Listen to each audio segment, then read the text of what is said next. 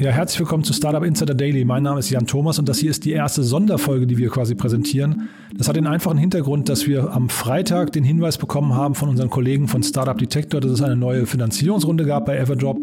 Und daraufhin haben wir sowohl die Investoren, also die neuen Investoren angefragt, als auch die Gründer von Everdrop. Ja, und daraus ist ein kleines Luxusproblem entstanden, denn beide hatten Lust. Zum einen habe ich mit David Löwe gesprochen, das ist einer der Co-Founder von Everdrop, und zum anderen habe ich mit Norbert Mouchon, dem Managing Director von Vorwerk Ventures, äh, gesprochen, die äh, dort eingestiegen sind und habe beide mal gefragt, was ist denn so die Faszination an Everdrop gerade? Denn äh, Everdrop, vielleicht habt ihr es mitbekommen, haben ja gerade vor sechs Monaten erst ähm, HV Capital, also Holzbrink Ventures, als neuen Investor gewonnen. Und jetzt haben sie schon wieder eine neue Finanzierungsrunde Finanzierungsrunde abgeschlossen. Man munkelt von einem niedrigen, achtstelligen Investment, aber David hat darum gebeten, darüber genau nicht zu sprechen und das kann ich auch verstehen. Er hat das gut begründet, hat gesagt, je erfolgreicher ein Purpose-Driven Startup wird, desto schwieriger ist es möglicherweise in den Augen von manchen Konsumenten, ähm, das zu vermitteln und äh, deswegen finde ich das in Ordnung, dass man bei bestimmten Unternehmen darüber eben nicht spricht und ich habe auch mit Norbert Mouchon darüber nicht gesprochen, aber wir haben über sehr, sehr viele Facetten von dem Unternehmen gesprochen, haben über die Vision gesprochen, haben darüber gesprochen, warum es genau diese Investoren sein sollen, wohin die Reise geht, wie eigentlich diese Balance funktioniert zwischen Purpose-Driven und kommerziell. Also da gibt es eine unglaubliche Menge an, glaube ich, spannenden Aspekten, die wir hier durchleuchtet haben. Es sind zwei tolle Gespräche geworden und wir haben es eben aus dem täglichen Podcast rausgehalten, weil es einfach den Rahmen der Morgensendung gesprengt hätte. Die versuchen wir möglichst kurz zu halten und da wären einfach diese beiden Gespräche zu viel gewesen. Nichtsdestotrotz, wir möchten sie euch nicht vorenthalten und deswegen gehen wir jetzt sofort rein ins erste Gespräch mit David Löwe, Co-Founder von Everdrop. Startup Insider Daily Interview. Cool. Äh, David, äh, Glückwunsch zur Runde. Also ihr habt ja einen, einen ziemlichen Lauf gerade. Äh, vielleicht magst du mal kurz erzählen, Gründerszene hat euch ja als Putzmittel-Startup bezeichnet. Trifft das, trifft das den Nagel auf den Kopf?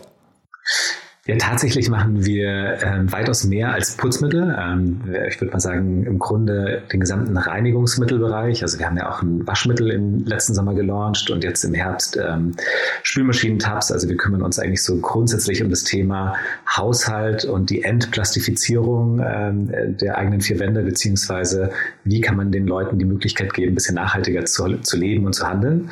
Deswegen trifft Putzmittel-Startup wahrscheinlich nicht so ganz genau, aber es ist schon okay von der Beschreibung. Mhm. Na, ich frage deswegen, weil bei euch ja scheinbar die Investoren Schlange stehen. Und ich frage mich gerade, was ist euer Pitch hinterher? Also, warum stehen die Schlange? Hm. Das ist eine sehr, sehr gute Frage. Also ähm, ich glaube, ich würde es mit zwei Sachen beantworten. Also zum einen ähm, haben wir mit unseren Produkten wahrscheinlich gerade ziemlich den Nerv der Zeit getroffen. Ähm, zumindest würde das auch einen Faktor erklären, warum wir gerade wahnsinnig schnell wachsen, ähm, nämlich dass den Menschen, Gott sei Dank auch, ähm, immer mehr und mehr das Thema Nachhaltigkeit bewusst wird. Und ich glaube, dass sich so ein Druck aufbaut bei den Konsumenten mit dem Wissen, okay, wir müssen was tun. Ne? Wenn wir jetzt nicht handeln und wenn wir unser Konsumentenverhalten nicht umstellen, dann haben wir morgen einfach ein Riesenproblem. So, und ich glaube, das wird ähm, ja dank euch, den Medien, ähm, ähm, immer präsenter und wandelt sich gerade einfach in so ein Konsumbedürfnis um. Ähm, das ist das eine. Also das heißt, ich glaube, dass es eine, dass die, dass die hohe Traction, die wir gerade haben, einfach für Investoren sehr interessant ist. Ähm, zum anderen ist es, glaube ich, auch so ein ganz kleines bisschen meine idealistische Hoffnung, dass du natürlich als Fonds ähm, auch ein bisschen Verantwortung hast und versuchst Themen zu finden, die vielleicht unseren Planeten irgendwie ein kleines bisschen besser machen. Und ich glaube, wenn beides zusammenkommt, und dafür sind wir auch so ein bisschen angetreten, Nachhaltigkeit und Wirtschaftlichkeit zu vereinen, ähm, dann hast du halt ein Win-Win. Und ähm, ich glaube auch ganz fest daran, dass wir alle helfen müssen, die Nachhaltigkeit aus der Nische rauszukriegen und die breite Masse zu überführen. Ähm, denn nur wenn wirklich viele, viele Menschen ihr Konsumentenverhalten umstellen und äh, nachhaltiger leben und nachhaltiger konsumieren und bewusster konsumieren, ähm, dann haben wir eine Chance, als Gesellschaft was zu verändern. Hm. Das war jetzt noch nicht ganz der äh, Investorenpitch, weil vielleicht kannst du mal die Größe äh, skizzieren, die ihr euren Investoren in Aussicht stellt. Ähm, ehrlich gesagt äh, stellen uns die Investoren ganz oft die Größe in Aussicht. Also wir sind tatsächlich ähm, so ein bisschen, ähm, also auch wenn du unseren Investoren-Pitch sehen wirst, wir sind, äh, unsere ganzen Zahlen sind immer Impact First. Also was natürlich da steht, ist, dass wir es im ersten Jahr geschafft haben, also wenn du davon ausgehst, dass jeder Putzmittel-Tab, ähm, mit dem du dein Putzmittel zu Hause selber anmischen kannst, ähm, eine neu gekaufte Plastikflasche vermeidet, dann haben wir im ersten Jahr schon weit über 2,5 Millionen Plastikflaschen vermieden. Das heißt also, unser Putsch ist immer extrem Impact getrieben und genauso bei dem Waschmittel. Wir passen individuell das Waschmittel an die Wasserhärte der Kunden an und damit lassen sich bis zu 50 Prozent unnötiger Tenside vermeiden und dadurch konnten wir schon über 250 Tonnen unnötige Chemie einfach vermeiden, also die einfach nicht mehr in die Abwasser äh, geflossen ist.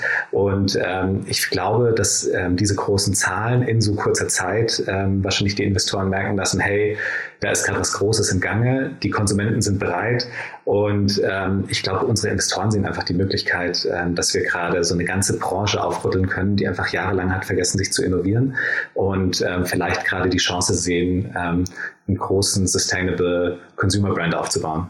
Hm. Ich habe äh, dich im Podcast gehört mit Christoph Käse, da habe ich mich schon damals beim, beim Hören gefragt, was würdest du denken, wie reagiert jetzt so ein Henkel oder so auf diese, auf diese, also quasi die etablierten mhm. Player in diesem Bereich, wie reagieren die jetzt auf jemanden wie euch? Also ich hoffe tatsächlich, dass die ähm, sich inspiriert fühlen, weil ähm, die Großen haben natürlich offen gesprochen die Macht und die Kraft, äh, was zu verändern. Also die sind gerade im Moment eigentlich diejenigen, die am leichtesten äh, die gesamte Gesellschaft irgendwie verändern könnten. Das heißt also auf der einen Seite hoffe ich natürlich sehr, dass, dass die sozusagen unser Wachstum auch als Signal sehen, ähm, zu merken, hey, okay, der Konsument ist bereit, sich zu, zu abzuwandern, also beziehungsweise sein Konsumentenverhalten zu verändern, weil ganz oft habe ich ja das Gefühl, dass wir alle in dieser Zwickmühle stecken. Ähm, die Konsumenten schauen in Richtung Politik. Ja, die Politik sagen, ja, es müssen die Unternehmen machen. Die Unternehmen sagen, wenn die Kunden es nicht kaufen. Und so dreht sich das Ganze im Kreis. Und ähm, was toll wäre, ist, wenn unser Erfolg ein Signal an die großen Incumbents ist, hey, die Konsumenten sind bereit. Also ähm, Schluss mit Greenwashing, äh, versucht wirklich nachhaltige Konzepte zu schaffen. Und ähm, ich finde, wir haben jetzt Jahrzehnte, ja, äh, jahrzehntelang ähm, wurden die Produkte immer nach Putzleistung optimiert. Ja? Also wenn ich mir angucke, wie diese Tests stattfinden, dann wird die nach wie viel Wische ich brauche, um einen Fleck wegzukriegen, zu optimieren. Ich fände es cool, wenn Sie mal jetzt die nächsten Jahrzehnte dahingehend optimieren, wie schaffen wir es, das Packaging nachhaltiger zu machen, die Inhaltsstoffe nachhaltiger zu machen, ähm, Circular Economy, äh, Cradle to Cradle äh, oder vielleicht, ich habe letztens in, in, im Clubhouse Talk hat eine äh, erzählt, warum nicht nur Produkte machen, die weniger schlecht sind, sondern so vielleicht sogar gut sind, also vielleicht in solche Sachen zu, zu, zu denken. Ähm, dann würde ich die Unternehmung schon als Riesenerfolg sehen, ähm, wenn wir es schaffen, dass äh, unser Erfolg gerade dazu dient, dass die großen Konzerne sehen, hey, okay, es ist soweit, wir können jetzt umdenken.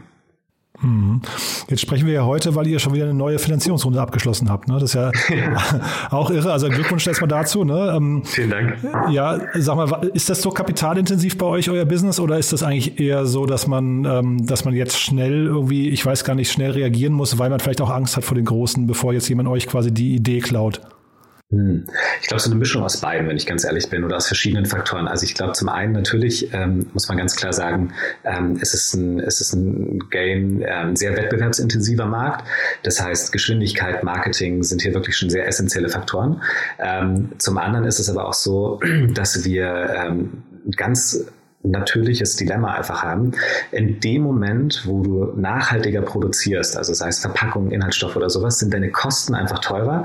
Und ich entschuldige mich jetzt schon mal für die Wortwahl, als wenn du einfach auf das gesamte Nachhaltigkeits, auf den gesamten Nachhaltigkeitsaspekt scheißt. Ähm, also wenn wir einfach in Virgin Plastic verpacken würden, wenn wir die billigsten Rohstoffe verwenden würden, dann würden wir einen Bruchteil der Herstellungskosten haben, die vielleicht Competitor von uns haben. Das heißt, ähm, tatsächlich einer der großen Faktoren ist, wenn wir nach Nachhaltigkeit bezahlbar machen wollen ähm, und für die breite äh, Bevölkerungsschicht somit zugänglich machen wollen, brauchen wir gewisse Skalierungseffekte ähm, und ähm, das sowohl beim Einkauf, bei der Distribution und so weiter und so fort. Das heißt, wir sind einfach darauf, also wir sind darauf angewiesen, dass wir, dass wir eine gewisse Größe bekommen, um sozusagen ähm, ähm, am Schluss auch kompetitiv zu sein, was Preis äh, und solche Faktoren angehen. Ähm, genau, also ich glaube, deswegen, das sind so zwei große Faktoren, warum das sehr kapitalintensiv ist. Dann merken merken wir gerade, also jedes der neu eingeführten Produkte war bis jetzt ein totaler Erfolg. Das heißt, äh, wir sehen einfach, dass jedes Mal, wenn du irgendwie mit einem nachhaltigen Angle kommst und das Produkt irgendwie ähm, accessible ist, sowohl vom Design als auch vom Preis, ähm, dass die Kunden es super dankbar annehmen. Und das heißt, wir haben jetzt eine ziemlich große Product Pipeline. Ich glaube, wir werden so zwischen 10 bis 20 Produkte dieses Jahr noch launchen. Plus ähm, natürlich wollen wir natürlich das ganze Produkt möglichst auch schnell irgendwie auf weitere Märkte bringen. Und das ist natürlich kapitalintensiv. Also ähm, äh, das, das aus einem reinen Cashflow zu stemmen, ist nicht so leicht. Ähm, und toi, toi, toi, wie gesagt, bis jetzt war es immer so, dass, dass, dass äh, die Investoren auf uns zugekommen sind. Das heißt, ich traue es mich gar nicht zu sagen, aber wir waren bis jetzt wirklich in einer sehr, sehr dankbaren Position. Wohl wissen, wer weiß, ob das für immer so bleiben wird, aber im Moment ähm, ähm, haben wir tatsächlich das Glück, dass wir einen ganz guten Zugang zum Kapital haben. Dann lass uns mal kurz über eure ähm, Investoren sprechen. Das finde ich ja auch sehr spannend. Vor, Vorwerk Ventures ist dazu gekommen, die, die kennt genau. man und Felix Capital ist dazu gekommen, die kenne ich nicht. Genau. Kannst du mal mhm. erklären, warum ihr euch für die beiden entschieden habt? Ähm, total gerne. Also es ist so, ähm, wir hatten tatsächlich diverse Angebote auf dem Tisch und ähm, jetzt ist, ähm, jetzt gibt es sozusagen, wir sind bis dato in der Vergangenheit immer danach äh, gegangen, also wir wollten nie reines Kapital, sondern wir haben immer uns überlegt, hey, wer bringt uns inhaltlich weiter? Und ähm, das und das hat uns bis jetzt immer ganz gut geholfen. Ähm, bei HB ähm, war es auch so, HB Capital haben sich von Anfang an als ähm, Early Stage Investor, der uns bei den ganzen Hausaufgaben hilft, äh, in Stellung gebracht. Und das haben die auch wirklich getan. Also ich glaube, wir haben denen super, super viel zu verdanken.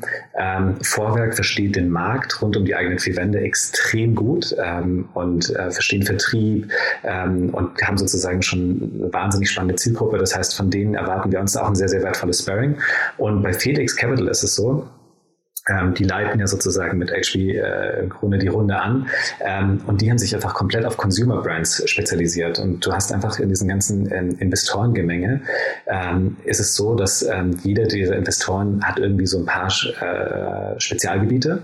Und nachdem wir uns in einem Bereich befinden, in dem Marke also wahnsinnig wichtig ist, ähm, haben wir einfach bei dem Team von Felix Capital, also die A auf der einen Seite wirklich menschlich eine Sensation sind, also super angenehm, ähm, und zum anderen verstehen sie Brands. Ähm, und ähm, es ist einfach sehr, sehr toll, wenn du einen Kapitalgeber hast, mit dem du auch über Marke, Wirkung und solche Attribute sprechen kannst, der nicht nur irgendwie numbers-driven ist. Dazu versuchen die gerade sehr, sehr viel im Nachhaltigkeitsbereich zu machen. Und ähm, das heißt, da haben wir uns dann einfach ganz gut irgendwie im Schulterschluss mit, mit anderen Marken gesehen. Und genau, so sind wir auf Felix Capital Vorwerk und ähm, HB am Schluss gekommen im Konsortium. Ähm, ich glaube, ein ganz großer, großer Aspekt bei allen dreien ist tatsächlich auch äh, das Menschliche, weil bis jetzt verstehen wir uns mit denen echt richtig, richtig gut. Und ich glaube, darauf kommt es dann am Schluss an, weil vermutlich werden wir noch sehr, sehr lange mit denen zu tun haben. Ja, ich hatte den David Fischer am, glaube ich, Freitag auch im Podcast, hat über seine Nachhaltigkeitslandscape erzählt. Nee, ich wollte sagen, der war der ein großer Fan von euch, hat man gemerkt, dass er einfach total Lust auf das Thema auch hat. Ja. Voll. Ich finde es auch richtig, richtig gut. Also, dass das Thema Nachhaltigkeit gerade so, ein, ähm, so eine Aufmerksamkeit durch Investoren bekommt, äh, freut mich natürlich, weil wir, wir haben ja auch Startups for Tomorrow gegründet, so ein Netzwerk aus nachhaltigen Startups. Und wir kriegen natürlich irre viel von so jungen äh, Nachhaltigkeits-Startups irgendwie mit und äh, wie die strugglen, wie die sich schwer tun, ist auch so ein Thema, den wir uns annehmen wollen. Und ähm, bis jetzt war es halt immer so, wenn du irgendwas Nachhaltiges machst, dann warst du einfach ähm, ähm, meistens, äh, entweder hattest du einen sehr beschwerlichen Weg vor dir, es war kein Venture Case, äh, Kapitalzugang ist schwierig. Ähm, und deswegen haben, glaube ich, viele auch gar nicht erst den Mut aufgebracht, in dem Bereich zu gründen. Und die Tatsache, dass da gerade so eine, so eine Aufmerksamkeit auf dem Thema liegt, ähm, ich habe schon das Gefühl, ermutigt sehr, sehr viele Menschen gerade was in dem Bereich zu gründen. Und das kommt uns ja als Gesellschaft definitiv gut. Und der David Fischer auf allen voran ist wirklich äh, eine Riesenbereicherung. Wir sind echt viel in dem, in dem Austausch und ein super Sparring-Partner, super energetisch. Und wie du gerade mit deinem Projekt erzählt hast, äh, ist auch so, super in dem Thema Nachhaltigkeits, äh, Nachhaltigkeit involviert. Das heißt, das ist ein toller Austausch mit dem. Mhm. Aber an Vorwerk Ventures sieht man dann eben auch, ihr, ihr plant weiterhin eine Direct-to-Consumer-Brand zu sein, ja? Genau, also das wird immer unser Fokus sein. Ähm, ich glaube, da haben wir auch ehrlich gesagt unsere Stärken ähm, und ähm, wir werden definitiv, äh, wird sich auch bald, äh, wahrscheinlich wenn die ersten announced werden, äh, wir werden Omnichannel operieren, aber unser Fokus liegt immer 100 Prozent auf Online. Mhm. Und dann macht doch mal vielleicht nochmal zum Schluss jetzt so fast forward zwei, drei Jahre in die Zukunft. Wo steht ihr da? Ja, hoffentlich haben wir es dann schon geschafft, ganz, ganz viele nachhaltige Konzepte ähm, auf den Markt zu bringen ähm, und die wir in möglichst vielen Ländern, äh, vielleicht auch sogar schon in Übersee vertreiben. Ähm, das wäre so ein Traumszenario, dass wir schaffen, eine coole, nachhaltige äh, Consumer Brand aufzubauen, ähm, die den Leuten zu einem fairen Preis, einem hübschen Design ermöglicht, zu Hause ihre eigenen vier Wände ein bisschen nachhaltiger aufzustellen. Mhm, super. Es war zu lesen, ihr wollt jetzt kräftig einstellen. Ne? Was sind das für, für Positionen? Also falls sich jetzt einer der Hörer vielleicht berufen fühlt, welche Position sucht ihr? ähm, gerne auf jobs.everjob.de. Es ist wirklich so in allen Bereichen. Ich tue mir total schwer, das einzugrenzen, weil wirklich gefühlt gerade jeder Bereich äh, sehr, sehr, sehr, sehr viel Unterstützung braucht. Aber von Marketing über Produkt, äh, Supply Chain, äh, Internationalisierungsteams äh, bis hin zu Finanzen. Also in allen Bereichen sind gerade offene Vakanzen. Also Also ähm, jeder, der gerade irgendwie Lust hat, seiner Arbeit ein bisschen mehr Sinn zu verleihen, ähm, ist wirklich herzlich willkommen. Wir sitzen im Münchner Süden mitten im Grünen, ähm, haben ein CO2-neutrales Office. Ähm, sobald wir hoffentlich alle wieder rein dürfen, ähm, haben wir da, glaube ich, jede Menge Space und äh, Raum für, für, für, für Kreativität und Energie. David, dann erzähl doch mal vielleicht ganz zum Schluss nochmal einfach die, sag mal, der Endkonsumenten-Pitch für die Hörer, die euch vielleicht noch nicht im Detail kennen. Einfach nur mal kurz erzählen, äh, was macht ihr, in welchen Bereichen sollte man euch vielleicht am besten mal testen, um zu verstehen, was ihr tut. Und äh, ja, vielleicht auch, was sind so die nächsten Produkte, wenn du schon darüber sprechen kannst, was als nächstes kommt. Mhm, sehr gerne. Also im Grunde sind wir angetreten, ähm, dass wir jetzt den Leuten helfen wollen, zu Hause ähm, nachhaltiger zu leben. Und das Ganze, das erste Produkt von uns ähm, war eine Putzmitteltablette, also äh, Putzmitteltab. Ähm, die der Idee dahinter ist relativ einfach. Ähm, ein flüssiger, flüssiger Haushaltsreiniger besteht zum Großteil aus Wasser. Und Wasser hat jeder zu Hause. Das heißt, ähm, im Moment ähm, transportieren die anderen Unternehmen eigentlich tonnenweise Wasser durchs Land, damit wir am Schluss Wegwerfplastik kaufen. Und ähm, das Tragische ist, wenn wir dieses Plastik dann in den Müll schmeißen oder die Plastikflasche in den Müll schmeißen, würde sie eigentlich noch jahrelang funktionieren. Der Flaschenkörper funktioniert noch, der Spulkopf ist noch äh, wahrscheinlich für viele, viele Jahre nutzbar. Und wir schmeißen dann dieses perfekt funktionierende Produkt im Müll, damit wir wieder Wasser in Einwegplastik kaufen. Und ähm, genau diesen also diese Ineffizienz ähm, zu lösen, ähm, haben wir diese kleinen Tabs entwickelt. Das nämlich relativ einfach. Entweder man kauft eine Flasche bei uns oder benutzt seine alte Flasche und äh, füllt sie zu Hause einfach mit Wasser auf, wirft den Tab rein und das funktioniert ähnlich wie eine Brausetablette. Wenn die aufgelöst ist, hat man sich sein eigenes Putzmittel zusammengemischt und das spart nicht nur jede Menge Plastik, sondern auch wirklich viel CO2 und die Inhaltsstoffe sind bestmöglich nachhaltig. Und ähm, bei den Waschmitteln haben wir uns dann als nächstes dem Thema gewidmet, ähm, die Waschmaschine ähm, Entschuldigung, muss noch mal ganz kurz noch mal kurz ausfallen. Äh, Waschmittel ist der größte Chemieeintrag im Haushalt. Das heißt, es gibt eigentlich nichts, womit man mehr Chemie ins Abwasser schleust als mit der Waschmaschine. Und ähm, dabei gibt es eigentlich ähm, recht gute Konzepte, zum Beispiel Baukastenwaschen, mit denen man wirklich viel unnötige Tenside einsparen kann. Und äh, wir haben aber festgestellt, die Leute haben keine Lust, sich mit Wasserhärte zu beschäftigen. Sie wollen erst recht nicht im Baukastenmanier zu Hause verschiedene Komponenten in die Waschmaschine zusammenmischen. Und dann haben wir uns überlegt, wie lösen wir das und haben ein so ein kleines Green Tech Tool auf unserer Webseite installiert. Da gibt man einfach seine Postleitzahl ein, dann finden wir die Wasserhärte raus und ähm, dann bekommt der Kunde seine individuelle Waschmittelwischung zugeschickt und damit kann er bis zu 50 Prozent unnötige Tenside einsparen. Ähm, ähm, super einfach, sieht schön aus, riecht gut und macht sauber. Und ähm, genau, bei den Spülmaschinen-Tabs ist es auch super einfach. Ähm, man hat sich wahrscheinlich, vielleicht hast du dich auch schon mal gefragt, Jan, warum die einfach immer in Plastik verpackt sein müssen. Ähm, und genau aus dem Aspekt äh, haben wir gedacht, okay, wir ziehen die einfach nackig aus, nennen sie Naked Tabs und ähm, die kommen ohne Plastikfolie. Ähm, und Genau, und so versuchen wir ein ganz kleines bisschen den Leuten dabei zu helfen, den Haushalt zu entplastifizieren. Du hast gerade gefragt, was als nächstes kommt. Ich glaube, man muss einfach mal kurz den Putzmittelschrank aufmachen oder sich mal im Badezimmer umgucken. Da sieht man Plastik ohne Ende und genau das versuchen wir zu lösen. Da kann man eigentlich relativ leicht eine Checkliste machen, was als nächstes dran ist, ähm, weil in beiden Bereichen wollen wir nachhaltige Alternativen anbieten. Wow, eine tolle Mission, David. Also wirklich nochmal Glückwunsch zur Runde. Toll, dass die Investoren das auch unterstützen, muss ich sagen. Und ähm, finde ich auch klasse. Vielen, vielen Dank. Ja, und ich finde auch äh, spannend. Also jetzt gerade kommt ja so ein neuer Trend auch, dass wirklich so das Thema Nachhaltigkeit oder Purpose und und und äh, Profit irgendwie so sich die Waage halten. Ne? Das ist irgendwie äh, auch noch mhm. ein spannender Trend. Den kannte man vielleicht so vor zwei drei Jahren noch nicht so sehr. Ne? Total. Also ist ehrlich gesagt auch das, was uns angetrieben hat, wenn ich ganz ehrlich bin, ähm, weil alle drei, also wir alle drei, meine Co-Gründer und ich, ähm, wir waren wirklich so ein bisschen gefrustet von der Situation und ich weiß nicht, ähm, ähm ob dir das auch so geht, aber irgendwie man kommt dann zurück, arbeitet die ganze Zeit und ähm, irgendwie hat man doch das Bedürfnis, dass man irgendwie seine Energie für irgendwas Sinnvolles allokieren möchte. Und ähm, so sind wir ehrlich gesagt einfach mit dem, mit dem, mit, mit Everdrop gestartet. Dass das so ein Erfolg wird, sage ich auch immer ganz ehrlich, hätten wir uns alle nicht träumen lassen. Toll. Aber das ist ja wahrscheinlich auch, es kommt ja nicht von irgendwoher, ist ja irgendwie auch gerecht. Also von daher, Toll, David. Danke, dass du die Zeit genommen hast. Wir, haben, uns, äh, wir haben Sonntagabend jetzt schon und du hast trotzdem mit uns gesprochen, finde ich auch super. Vielen, vielen Dank und nochmal herzlichen Glückwunsch. Ne? Hey, vielen, vielen lieben Dank für deine Zeit, Jan, und äh, dass wir bei dir im Podcast sein dürfen. Klasse. Okay, bis dahin viel Erfolg. Ne? Ciao. Danke dir. Ciao.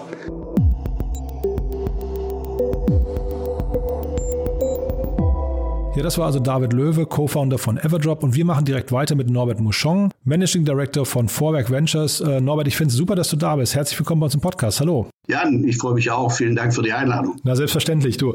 Ähm, also Everdrop scheint einen Lauf zu haben gerade. Ähm, was ist denn aus eurer Sicht das, also ihr seid jetzt als neuer Investor an Bord gekommen, was ist denn das faszinierende Modell aus eurer Sicht?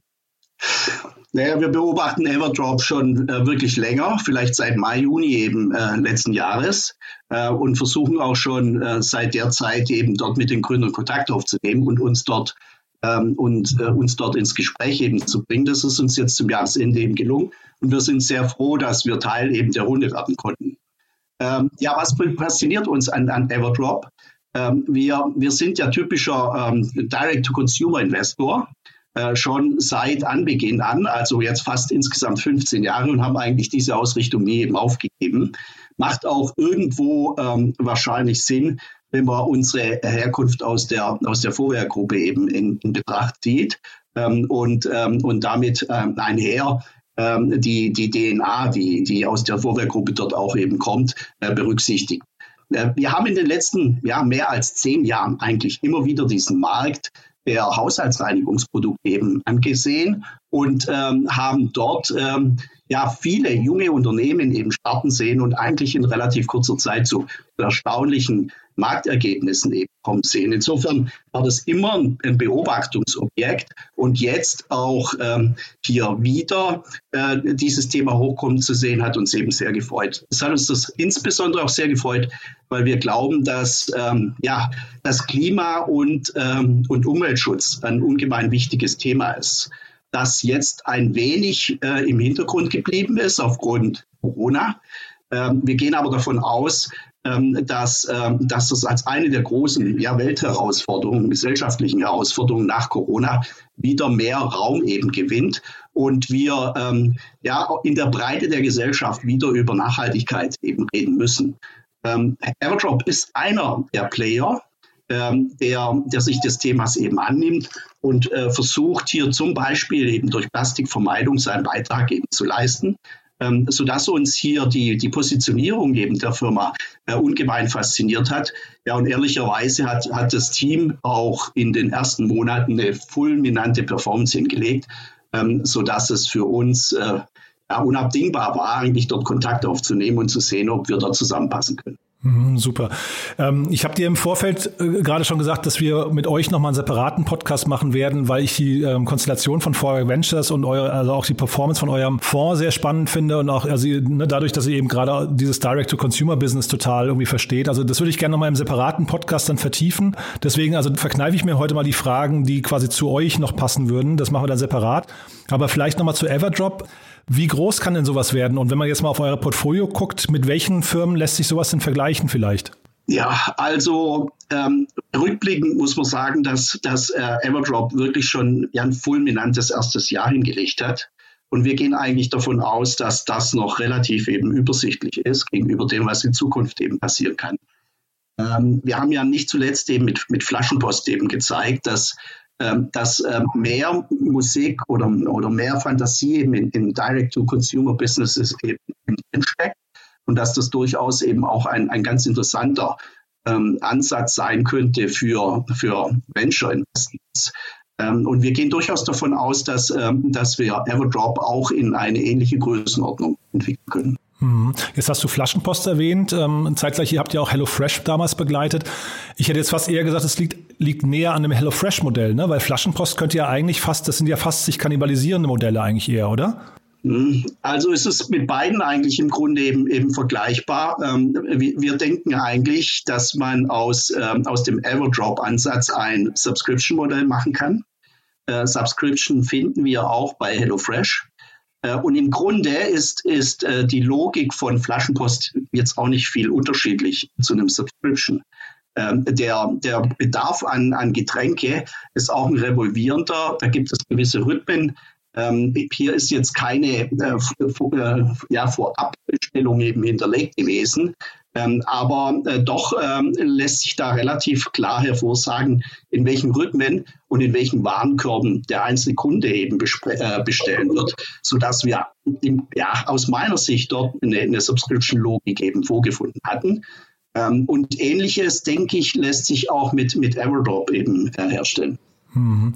Ich war jetzt sehr erstaunt über die äh, Frequenz, in der äh, Everdrop Kapital aufgenommen hat. Die haben ja Ende letzten Jahres oder ich glaube im September oder so äh, erst ihre letzte Runde verkündet. Ähm, und jetzt also quasi schon wieder. Man, also genannt wird hier ein achtstelliges Investment. Ich will jetzt nicht, nicht, nicht nötigen, das äh, genauer zu kommentieren.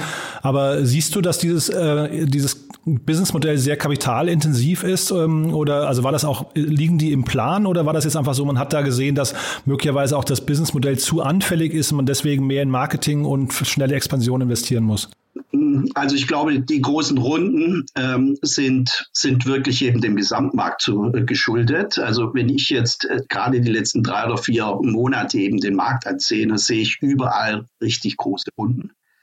Ähm, Corona hat, hat wirklich mein, alle meine Erwartungen eben, eben widerlegt. Ähm, wir sind im, im Team eigentlich auch davon ausgegangen, ähm, dass eher die Bewertungen zurückkommen, die Runden vorsichtiger sein werden. Alles andere war der Fall. Wir sehen rundum in, im Markt große Runden, ähm, auch Runden, die, die sehr kurzfristig getaktet werden. Da ist gerade die Seed-Runde ähm, geraced äh, und dann wird schon ein paar Wochen später eben über Serie A oder, oder gar schon äh, die, die nächste Runde eben gesprochen.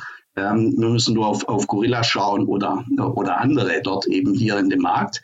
Ähm, ich glaube, das ist eine grundsätzliche Marktentwicklung, ähm, so dass jeder mal unabhängig eben davon äh, überlegen muss, ob er sich nicht die Möglichkeiten, die sich im Markt hier bieten, das Geld, das an einen herangetragen wird, auch, auch nutzt und vielleicht ein wenig schneller ähm, ins Wachstum geht und in, in, die Expansion geht, als es ursprünglich geplant war. Ich, dieses Modell Everdrop ist aus meiner Sicht nicht sehr kapitalintensiv. Man kann das sehr kapitaleffizient eben entwickeln. Nichtsdestotrotz, wenn ich in die Internationalisierung gehe oder neue Produktkategorien eben aufmache, äh, habe ich da natürlich Kapitalbedarf. Super. Dann wären wir für meine Fragen mit dem Moment durch. Äh, Norbert, hast du noch was, was du ergänzen möchtest? Ja, ich möchte mich bedanken ja, für okay. die Zeit heute. ja, habe ich mich zu bedanken. Die du dir genommen ja. hast. Und, äh, und ähm, die, die paar Minuten, die du mit mir geplaudert hast, ist ja hier an, einem Sonntag eben nicht wirklich, ähm, ähm, ja, nicht wirklich äh, übliches Geschäft vermutlich, also jedenfalls für mich nicht. Mhm. Ja, aber ist auch eine tolle News, muss man sagen. Von daher. Und sag mal, Norbert, noch eine Frage. Ihr wart ja auch bei Flaschenpost jetzt investiert, habt da einen tollen Exit hingelegt. Jetzt ist Gorillas gerade, hast du selbst schon erwähnt, so der, der äh, nächste Shootingstar. Wie sehr sind denn diese äh, beiden Modelle vergleichbar oder sind das auch schon wieder Kontrahenten?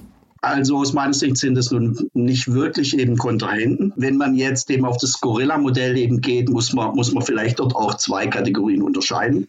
Das einmal, das eine Thema ist Gorilla als äh, Grocery Delivery Modell. Ja, und das andere Modell ist GoPuff, ähm, wahrscheinlich auch für Gorilla das ursprüngliche Rollenmodell, äh, das sich in den USA eben entwickelt hat und dort eine fulminante Performance hingelegt hat. Ähm, ähm GoPuff ist, ist eher schmaler vom Sortiment, adressiert eher ja, den, den ähm, abendlichen äh, Bedarf, vielleicht sogar schon, schon den Partybedarf und, ähm, und ähm, hat eher Tabakwaren, ähm, Alkoholika, vielleicht kleine Snacks äh, und dergleichen eben Angebot und nicht wie Gorilla eine, eine große breite äh, Versorgung eben an Lebensmitteln. Ähm, so, ich glaube eher an dieses GoPuff-Modell als das Gorilla-Modell, um ehrlich zu sein. Ähm, die äh, äh, ja, ähm, Lebensmittelauslieferung mit, mit einer Produktpalette, die schnell 20, ähm, 30.000 äh, Produkte eben umfassen kann, scheint mir doch ausgesprochen eben Komplexität äh, äh, zu bieten. Ja, und ähm, ähm, von, von Flaschenpostmodell her gesehen würde ich sagen, also man ist gut beraten, die Komplexität im Zaum zu halten und die nicht allzu weit, ähm, ähm, allzu breit eben werden zu lassen. Sonst ähm, ja, fällt einem vielleicht das Modell insgesamt eben zur Verfügung. Daher glaube ich an schmälere Lösungen und äh, somit eher GoPuff ähm, als an äh, Grocery. Super. Dann vielen Dank auch für die Einschätzung. Norbert, vielen, vielen Dank, dass du hier warst. Also war wirklich ganz großartig, hat echt viel Spaß gemacht. Und wir sprechen dann nochmal, vielleicht so in ein, zwei Monaten nochmal quasi insgesamt über Vorwerk Ventures, ja? Ja, sehr gerne. Wünsche dir noch einen schönen Sonntag. Danke dir. Wünsche ich dir auch. Danke dir. Ne? Bis dann. Okay, bis dann. Servus.